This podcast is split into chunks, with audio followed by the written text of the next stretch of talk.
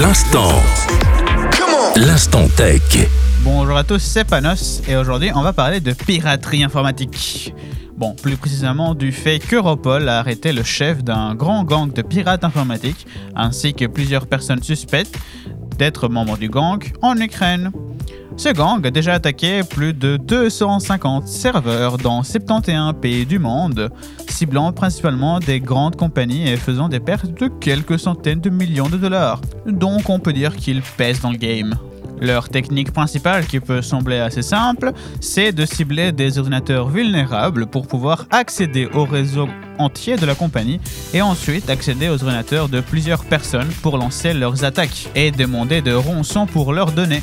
Cette opération s'est faite sur une grande zone d'Ukraine d'Ouest et centrale où la police est intervenue dans 30 propriétés différentes. C'était une collaboration d'une vingtaine d'enquêteurs de plusieurs pays du monde et l'Europol a assisté la police locale pour cette intervention, mais également ils ont mis en place un centre d'analyse de données dans les Pays-Bas pour analyser justement les données trouvées dans ces lieux en temps direct.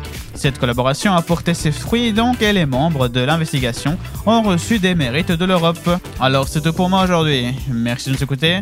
Nous on se dit à la prochaine. Bye bye.